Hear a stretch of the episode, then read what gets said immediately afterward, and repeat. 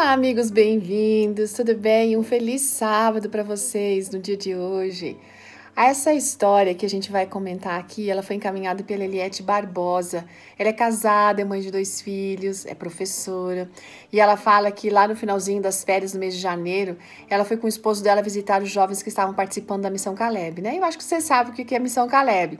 É, é um projeto onde os jovens dedicam durante 30 dias, 30 dias das suas férias, para abençoar as pessoas fazendo projetos sociais e pregando o evangelho. E eles estavam, então, esses jovens hospedados ali, fazendo evangelismo numa escola estadual na cidade de Nanuque, que fica lá em Minas Gerais. Durante aquela última semana de missão, eles estavam então agora pintando a escola onde eles estavam fazendo toda essa programação. Aí combinaram de almoçar então, todo mundo junto naquele sábado. E convidaram também a diretora para participar do almoço. Ela aceitou e veio com o marido dela e com a irmã dela, que também era professora. O esposo da Eliette, gente, já tinha conversado com essa diretora sobre o projeto, ela tinha gostado, e com a equipe administrativa, ela aceitou acolher aqueles jovens na escola, por isso que eles estavam ali naquele lugar.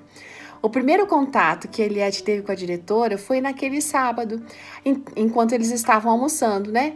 Aí elas conversaram, conversaram bastante, e ela estava encantada com o trabalho que é, aqueles jovens haviam feito, o trabalho social e espiritual, durante aquele período de férias.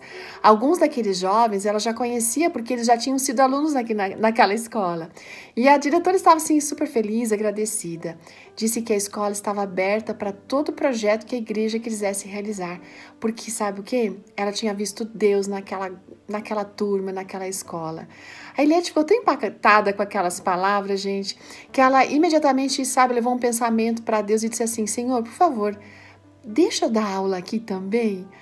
Ai, bom, por ser uma escola de referência, por causa da disciplina, do bom nível acadêmico, o quadro dos professores ali não muda muito, sabe?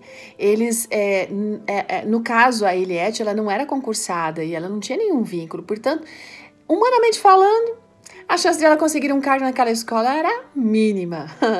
Mas para Deus nada é impossível, gente. Deus sempre ouve as orações são sinceras.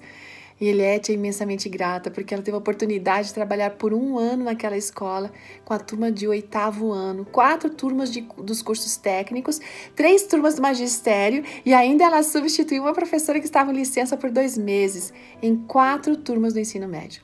Olha, todos os dias, os professores, independentemente de religião, eles se reuniam, eles oravam antes de ir para as salas de aula. E ela aproveitou aquele ambiente propício de todos os dias, né? Em cada uma dessas turmas, ela acabava contando uma história que pudesse ser de incentivo para o desenvolvimento daqueles alunos. E após a, a, essa, essa história, ela sempre orava, pedindo para que Deus ajudasse cada aluno e a família deles também. Ela amou aquela experiência que Deus havia dado, ela amou as amizades que ela fez ali. Louvado seja Deus por isso, não é mesmo? É interessante que o Senhor vai abrindo as oportunidades quando a gente sinceramente pede e está disposto realmente a abençoar os outros. Vamos ver o texto que ela deixou para gente ficar no coração hoje? Está aqui no livro de Salmos 116, versos 1 e 2. Diz assim: Eu amo o Senhor porque ele me ouviu quando lhe fiz a minha súplica. Ele inclinou seus ouvidos para mim.